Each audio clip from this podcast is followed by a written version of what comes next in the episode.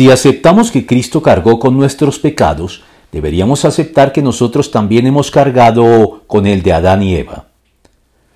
Muchos en la actualidad, aun en círculos cristianos, se resisten a la idea de que el sacrificio de Cristo haya sido, entre otros, un sacrificio vicario o sustitutorio, es decir, llevado a cabo en lugar nuestro o como nuestro sustituto, reemplazándonos a todos y cada uno de nosotros en el patíbulo de la ejecución, sintiéndose escandalizados por esta idea que heriría su civilizada sensibilidad, calificándola entonces de cruda, salvaje, primitiva y mandada a recoger.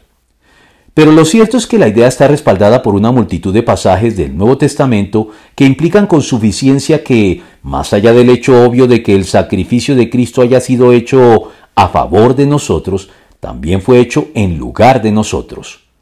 Además, lo cierto es que la noción de sustitución viene del mismo ritual sacrificial establecido en el Antiguo Testamento y los actos ordenados en él para transmitir de forma gráfica la idea de que el animal sacrificado muere en sustitución de quien lo ofrece en sacrificio, y es dentro de este contexto que debe verse el sacrificio de Cristo.